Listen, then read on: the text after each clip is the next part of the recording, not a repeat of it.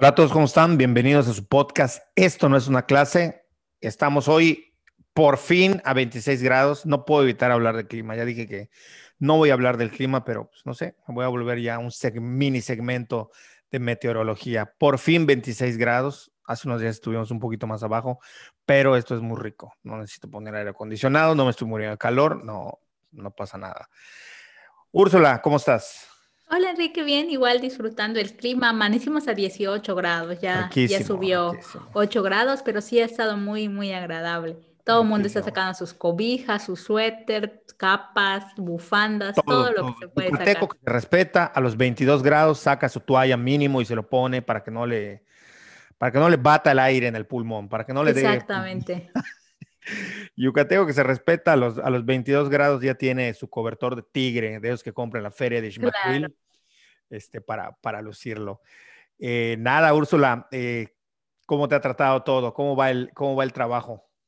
Ay, pues allá, un poco, pues pesado como casi todos los cierres de años para todos. Siempre sí, ¿verdad? El, tenemos, cierre, nos de un año, de El cierre de año siempre siempre representa una, una, cuestión un poco complicada. No logro entender por qué. Logro entender que quienes se dedican al comercio y a este tipo de, bueno, actividades que no son, digamos, eh, tan eh, empresariales o tan corporativas o tan en el sector educativo eh, tengan el cierre de año porque representa mayor cantidad de, ingresos, mayores ventas, por otras cosas. Pero bueno, por otro lado también se hacen informes, se hacen recortes.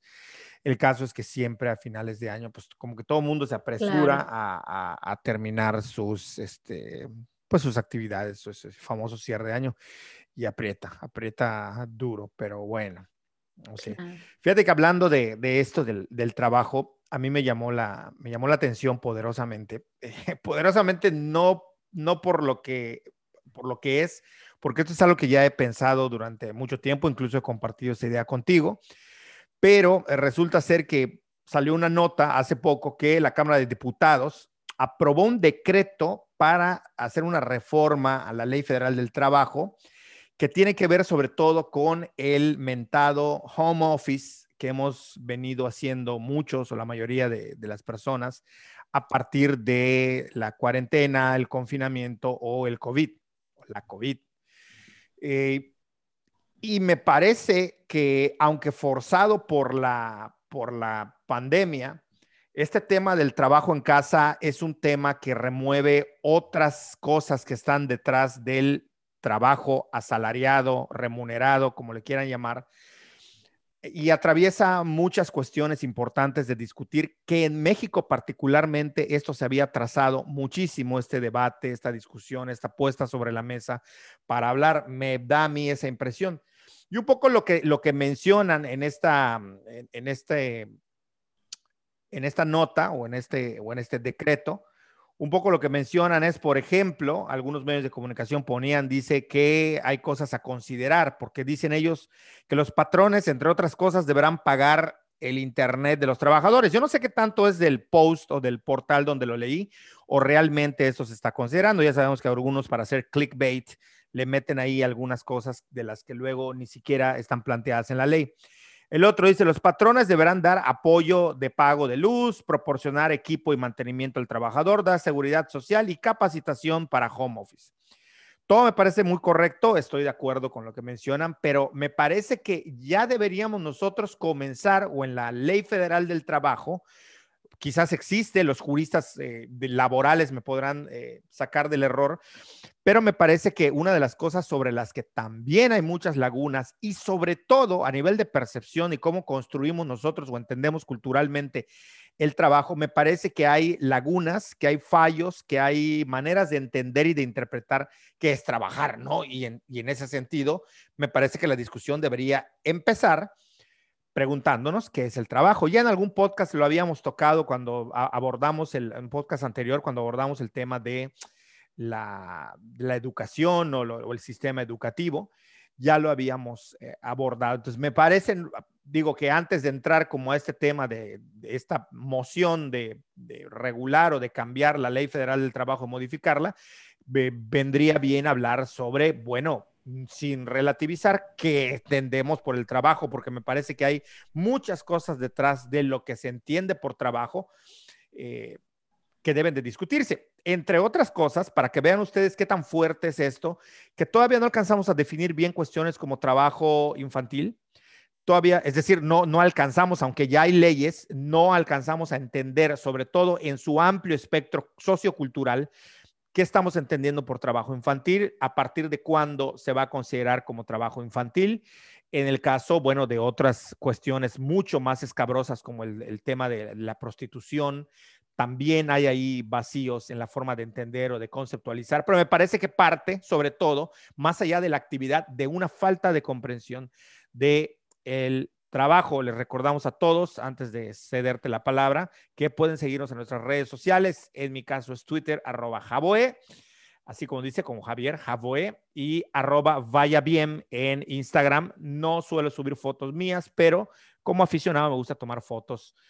Qué bueno, trato que salgan lo mejor posible. Échenle un vistazo si me quieren seguir. Y el tuyo es. En Instagram es arroba pecoreando miel, el de todo lo que tiene que ver con miel. Y el personal no me lo sé, creo que es arroba urs1491. creo. se te olvida. Pero bueno, ahí, la, buscan, en, Twitter si, si les interesa. En Twitter no es ese, en Twitter es ursumarmo, creo. ah, no, no, no, pues da el, da Ajá, ese es en Twitter, creo. Las cuentas que tú quieras. Ajá. Este, y bueno, estamos en dos plataformas. Eh, estamos en 2020 Yucatán y entre semana iremos sacando otro podcast que se va a seguir como siempre. Bueno, los dos van a estar en todas nuestras plataformas, pero también estamos en 2020 Yucatán para quienes quieran seguirlo. Un, eh, un sitio noticioso muy interesante con el que tenemos el gusto de colaborar. Y bueno, estamos en, en, nuestras plataformas ya sabidas y consabidas. En YouTube, estamos en iBox, estamos en iTunes y estamos en eh, Spotify. Spotify para quienes así les acomode mejor y no quieran estar viéndole las dos jetas a estas dos personas que están hablando, bueno, sobre todo a mí, ¿verdad? Este, quienes no quieran estarme viendo y hablando, bueno, pues pueden acudir a estas plataformas para solo audio. Dicho esto, arrancamos, Úrsula. ¿Qué rollo con el tema del, trabajo? ¿Te suena o no te suena o cómo, cómo va el... ¿Crees pues conveniente hablar de eso? Tú sabes que a mí es un tema que me particularmente me interesa pues, ajá, simplemente por interés personal y un poco interés profesional he tenido por este gran tema que es el trabajo y que me parece que justamente el momento que vivimos, esta coyuntura, nos hace poder reflexionar y poder observar diferentes experiencias sobre lo que es trabajar y cómo se define el trabajo y que además esas experiencias son simultáneas. Eh, estamos asistiendo a una reconfiguración del trabajo y cómo se entiende, que a la vez nos hacen mirar experiencias que están ahí paralelas y que no se ven como son las del ámbito rural. Y siempre o últimamente, cada que escucho el tema de el trabajo en casa, el home office y todo esto, yo pienso en toda la gente que ha trabajado en sus casas desde hace muchísimo tiempo, porque es la manera en la que se elabora. Y no y sobre todo pienso no en esta, digamos, nueva generación de trabajo en casa, que es de los programadores o de la gente que se dedica a redes o a estas cosas, porque ellos por la actividad era casi un paso lógico que dejaran de tener oficinas y trabajaran en sus casas. Un programador puede no hacer nada en una semana y en otra semana tener que programar 20 horas seguidas. Y para eso el espacio más cómodo es su casa, evidentemente. No puedes estar 20 horas cómodo en una oficina. Eso era un paso lógico, me parece, en el tema de redes, en el tema de programación y eso. Pero a la par de estas experiencias que, digamos, son nuevas y que tienen que ver con el avance tecnológico y la manera, las diferentes formas de generar valor, están esas experiencias que parecieran arcaicas y que tienen que ver con, por ejemplo, eh, una experiencia que tengo clarísima porque es la que yo conozco más o menos bien, es el tema de las trabajadoras a destajo en la industria textil porque el trabajo en casa ha existido desde que existe la industria textil y desde que, sobre todo en la península de Yucatán, hay un, digamos, un momento cumbre para la industria textil y es el tema de cuando las zonas arqueológicas se volvieron atractivos turísticos. Especialmente conozco cuando eh, la experiencia de Uxmal, cuando Uxmal se vuelve un atractivo turístico y las mujeres de los alrededores comienzan a ver ese espacio como un espacio para poder vender los textiles que ellas producían. En ese momento empiezan a llegar mujeres a vender allí de Campeche, de la zona de los Chenes, porque es muy cerca. Al final, por ejemplo, Bolonchen de Rejón, que está en Jopelchen, Campeche, está muy cerca de Uxmal y además en algún punto de la historia reciente de estos dos estados, Bolonchen de Rejón pasó de ser de Campeche a Yucatán y luego de Yucatán a Campeche. La, eh, este, esto hacía que la gente de Campeche pudiera vender porque en ese momento eran yucatecos. Y bueno, con todo esto surge una pequeña industria de los textiles, eh, de la ropa bordada a mano y la forma de organizar el trabajo en esa zona fue trabajo en casa. Las mujeres que al final, por alguna razón de liderazgo o lo que sea, se vuelven quienes son las conocidas, quienes son las conocidas, por ejemplo, Mushmal, las que tienen los permisos, pero que además se van legitimando ante el Estado a través de premios y de reconocimientos como bordadoras, organizan grupos de trabajo con otras mujeres de sus localidades y lo que hacen es entregarles, digamos, 30 eh, piezas de ropa que van a bordar y ellas la bordan en su casa y cuando terminan la llevan y les pagan. Esta es una modalidad de trabajo en casa que también, que aunque en esta zona, digamos, es particular, se repite en todo el mundo. Al final, el trabajo de estajo, las pequeñas maquilas, es una forma en la que la industria textil ha trabajado desde al menos eh, pues yo creo que desde que el tema del turismo se volvió importante, por un lado, mientras que por otro lado, cuando esas grandes industrias textiles, como sabemos, Grupo Inditex y todos esos grandes grupos se van a países subdesarrollados, sobre todo de Asia, también la forma de trabajo son pequeñas maquilas, sí, a veces en centros de trabajo que son, como sabemos, en muy están en muy mal estado, con poquísima seguridad laboral. También hay maquilas en casa, donde toda una familia trabaja en su casa preparando ciertas cosas de esa, vestimenta, como pueden ser bordados, como puede ser la, pegar chaquira y ese tipo de detalles que se hacen desde casa. Entonces, existen estas dos experiencias, a mí me parece, importantes de decir. Una que lleva mucho tiempo sucediendo y que aunque está sucediendo y aunque es importante económicamente, la industria textil es muy importante económicamente, tanto que el dueño de Sara siempre está entre el uno y tres hombres más ricos del mundo.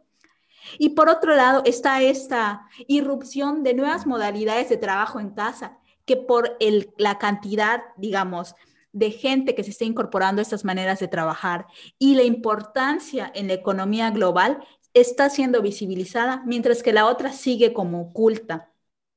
Eh, y además, me parece que estas dos experiencias nos están haciendo o nos están mostrando las formas en las que se entiende el trabajo y también la jerarquía de los trabajos, porque no es lo mismo para, digamos, no es lo mismo en el sistema económico ser trabajadora de destajo, de ropa típica, por decirle de alguna manera, a ser un trabajador de home office, de un mando medio, de un mando alto, de un directivo de alguna institución del tipo que sea, o por ejemplo, la gente que se dedica de nuevo a software, a programación y eso. Para nada están en la misma jerarquía y me parece que eso también tiene que ver con las maneras y las formas en las que se está entendiendo el trabajo. Y de nuevo, me parece que la Ley Federal del Trabajo se vuelve a olvidar, los legisladores y los juristas se olvidan de este lado. O sea, solamente se presta atención cuando el trabajo en casa cuando es por el este, por esta importancia económica, mientras que el otro lado no se ve. O sea, es un tema que a mí me parece que sí ha permanecido como en lo oscurito, oculto y, que a nadie le esté importando. Eh, eh, sobre el tema de los, digamos, de las peticiones y de las cosas que están contempladas en la ley eh, federal del trabajo sobre home office, creo que hay muchísimo que discutir y que a mí me gustaría más bien que empecemos como a platicar sobre esto. Entonces, te cedo la palabra. Eh, no, me, parece interesantísimo todo lo que estás comentando, este, que la gente vaya enterándose que el trabajo en casa no empieza con la pandemia, que el trabajo en casa no empieza con la digitalización de los últimos 20 años de la sociedad, que el trabajo en casa ya tiene mucho tiempo realizándose. Pero yo insisto, o sea, a mí sí me gustaría hablar sobre si crees tú que el problema no radica en cómo se entiende cultural e ideológicamente el trabajo. Por supuesto. Eh, empezar por eso, ¿qué es el trabajo? O sea, parece como un lugar muy común y que no necesita de debate. Pues ya vemos que sí necesita de debate, porque, por ejemplo, hasta hace cinco años en este país, como en toda Latinoamérica seguramente, el trabajo de las eh, empleadas domésticas o que limpian casas, no sé, no sé ya cuál es el término eh, políticamente correcto, porque cada, cada día sale uno nuevo, de qué manera se tiene que llamar eso, pero bueno, las personas que trabajan haciendo el aseo en las casas, resulta ser que eh, no se consideraba trabajo porque no, no sé, hay una, hay una falsa idea de qué es el trabajo. Luego tenemos nosotros también, por ejemplo, a quienes nos dedicamos a cuestiones del trabajo así llamado intelectual, ya lo hablamos en otro podcast, por intelectual no nos estamos hablando, refiriendo de manera petulante a un trabajo mucho mejor, a veces no es tan bien pagado en relación eh, al esfuerzo y a lo que se da, no en todos los casos, hay una diversidad de formas, pero el trabajo intelectual, ya dijimos, es cuando el trabajo produce o se produce a partir de la generación de ideas. Eh, de repente tú tienes a gente que se dedica a, hacer trabajos físicos que te cuestiona, bueno, la misma familia no entiende y te dice, oye, ¿qué estás haciendo? Y estás con tres libros, ¿no? Y tecleando sobre una computadora, estoy trabajando. No, eso no es trabajo. ¿A qué hora empiezas a, ¿a qué hora empiezas a trabajar? Y no digamos con los nuevos empleos que están, o no, no empleos, los nuevos trabajos, que ese es otro, otro tema, el, el ser empleado. Pero a lo que yo voy, el tema del trabajo me parece que hay que discutirlo. En el sistema capitalista puro y duro, está clarísimo. Toda aquella actividad que tú hagas que pueda generar un costo, que pueda generar monetizarse, o que, que pueda ser monetizado, como se dice hoy en día, o que pueda generar un, eh, un ingreso, sobre todo aplicado a la inversión del tiempo, es decir, si mi tiempo lo voy a, a, dirigir a actividades que pueden generar ingresos, tengo que cobrar. Y entonces al cobrar se vuelve trabajo. Y al volverse trabajo, se tiende a profesionalizar.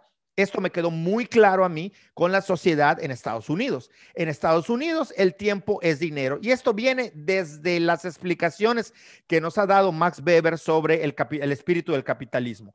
Cómo la persona al dar en un sistema, si nos queremos ver desde el punto de vista marxista, su fuerza de trabajo, la está vendiendo, la está comercializando. Eso hace que surjan ideas erróneas como, por ejemplo, que en una empresa o en un trabajo te digan, es que no te pones la camiseta.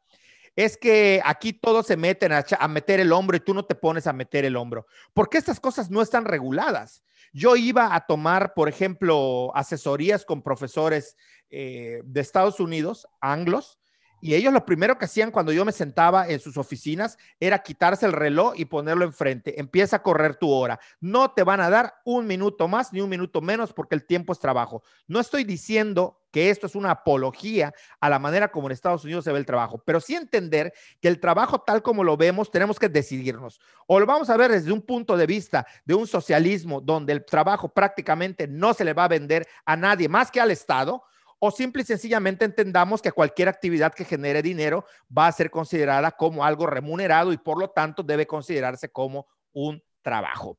En ese sentido, por ejemplo, nosotros podemos discutir por qué en Estados Unidos una persona que hace la limpieza del hogar llega con una camioneta muchas veces mejor que la de la persona que va a limpiar, con una serie de aparatos sofisticados para hacer su limpieza, que te hace la limpieza rápido y de una manera súper profesional y, que gana mucho más de lo que podríamos imaginar, como también, por ejemplo, el trabajo, y tú hablabas de las jerarquías, el trabajo de un basurero en Estados Unidos, me gustaría que quienes no lo hayan visto, lo vean, googleen, búsquenlo en YouTube, no necesitamos viajar hoy en día a otro país para verlo. Y vean qué, qué qué existe con relación al trabajo de la recolección de desechos y qué son desechos. Y ahí me puedo meter en una diferenciación complicada. Entonces, me parece que sí debemos tratar de explicar qué se entiende en nuestras sociedades por trabajo. ¿A qué le estamos llamando trabajo? ¿Por qué hoy resulta tan difícil que, ay, eres el médico de la familia, dame consulta, pero gratis? ¿Cuánto es lo menos? Todo eso que vemos en redes sociales de lo que hoy se queja la gente, parte de que no entendemos qué es el trabajo. Yo, por ejemplo, como académico, a mí todo el mundo viene y me anda preguntando ideas, me anda preguntando cosas. Bueno, a los que han sido mis alumnos, pues yo les doy, por supuesto, una asesoría eh, donde no les voy a cobrar, obviamente.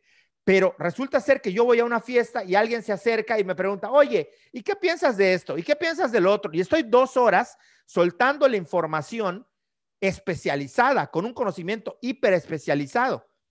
Y resulta ser que alguien como un sociólogo, un historiador o un antropólogo está obligado a dar este tipo de cosas sin cobrar. Lo mismo le pasa al médico, lo mismo le pasa al diseñador gráfico, a cualquiera. Es como que hay un ámbito donde si no estás ahí, pues no me cobres o cóbrame poco. Mientras que los abogados te piden un letrero donde dice cualquier consulta requiere de una remuneración porque tú estás viniendo a mi oficina a preguntarme, porque estoy invirtiendo mi conocimiento y mi tiempo. Y estas cosas a la gente le molestan mucho en América Latina. Le suena a que eres un malvado, a que eres un cerdo capitalista que solo va en busca del dinero, cuando en realidad lo que estás haciendo es poner una tabla rasa que debería aplicar para todos los esquemas. Si no queremos ser parte de ese sistema viciado que le esté mal pagando a una persona que llega a tu casa a hacer limpieza, si no queremos seguir abonando en el terreno de que haya trabajos a los que les estemos pidiendo cuánto es lo menos, como es el caso de los albañiles, porque nos quejamos para el caso de los diseñadores o los de, de los editores o de los programadores o de cualquier otro trabajo, pero no nos quejamos de cómo les súper regateamos a cualquier persona que hace un trabajo de plomería, de construcción. Oye, pero eso no puede salir más barato. Oye, pero todo eso empezó ahí y luego se fue a los ámbitos más profesionalizados. Entonces, me parece que hay varios temas. ¿Qué estamos entendiendo por trabajo? lo estamos entendiendo en su sentido estricto, que es como se capitalizó, valga la redundancia, desde el sistema capitalista, o estamos queriendo jugar a medio ser capitalistas, a medio ser socialistas, a medio ser aborazados y a medio ser buena onda. Me parece que ahí radica todo el, tema del, el trabajo. te da risa porque tú sabes que yo aplico aborazado para la gente que come mucho. Este, pero pues sí, es aborazado porque luego va a comer más de lo que, de lo que debería, según yo. Sí. Pero bueno, ahí le paro para no revolverme más, pero creo que es eso, es como cómo entendemos culturalmente el trabajo, pero también de qué manera, eh, porque hay una, hay una construcción cultural, eh, perdón por ser antropólogo y por verlo así, pero aunque esté en la ley, no se va a entender de la misma manera. Todos los trabajos hay jerarquías socialmente construidas, pero sobre todo a la hora de pagar, también están este tipo de jerarquías. Y no solamente va hacia los trabajadores manuales o que brindan un servicio del sector terciario, también están los que están profesionalizantes. Sí, y mira que a mí me, me llama mucho la atención que tú, sobre todo tú que tengas ese, digamos, esta inquietud por definir qué es el trabajo, porque justamente es que, por ejemplo, hasta la década inicial de lo, o sea, los primeros años de la década de los 80, sí había una, una definición clara desde la teoría, desde la sociología y desde la antropología del trabajo de lo que es justamente el trabajo. Y esta estaba en sintonía con lo que culturalmente se entendía por trabajo, que era, para definirlo se utilizaban como tres o cuatro variables. La primera es que el trabajo se hacía en un espacio que no era el privado, que es el público, en los ámbitos urbanos. Es decir, tú salías de tu casa para irte a trabajar. Sí. No lo hacías en tu casa. La segunda, que tiene una remuneración económica y que esa remuneración es básicamente seriada, es decir, se te paga semanal, quincenal, no sé qué. Ah, no, todavía no estaba como muy claro el tema del, del trabajo por tu cuenta. Estaba como muy fijada la definición, el concepto en el tema de la remuneración. O sea, siendo casi un sinónimo entre trabajo y empleo, que no es lo mismo. No es lo mismo. La tercera, eh, había un sujeto trabajador que normalmente, hasta todavía la década de los 80, el sujeto trabajador se entendía como un hombre mayor de edad. excluía a los abuelos, excluía a las mujeres, a los niños, era como un sujeto muy específico que cumplía con estas cosas. Y justo después de la década de los ochentas, la introducción masiva de las mujeres al ámbito laboral, la visibilización de los ancianitos que trabajan, de los niños, se empieza a romper esta idea del trabajo. Pero se empieza a romper desde la teoría y desde Afortunadamente México tiene una escuela de sociología del trabajo muy fuerte y Latinoamérica en especial también tiene, pues por eso se hizo el Tratado Latinoamericano de Sociología del Trabajo. Pero pareciera que justo solamente desde la discusión académica existe esto, porque en la mente de la gente, no quiero decirlo así, pero sí la construcción cultural del trabajo se queda como anclada en estas ideas, ¿no? Porque, por ejemplo, Tú puedes ver a un niño atendiendo en una papelería, en una tienda, y no te cuestionas y no piensas que el niño está trabajando. ¿Ves? Lo que piensas es que es ayuda familiar, ayuda a su familia. O en el campo, que mandan a sus, a sus hijos a la milpa o los ayudan a cargar leña. Y bueno, ahora ya se considera eso eh, trabajo infantil que no debe ser permitido.